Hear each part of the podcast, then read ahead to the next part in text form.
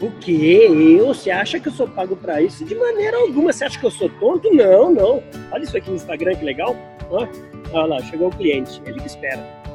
Hum? O quê?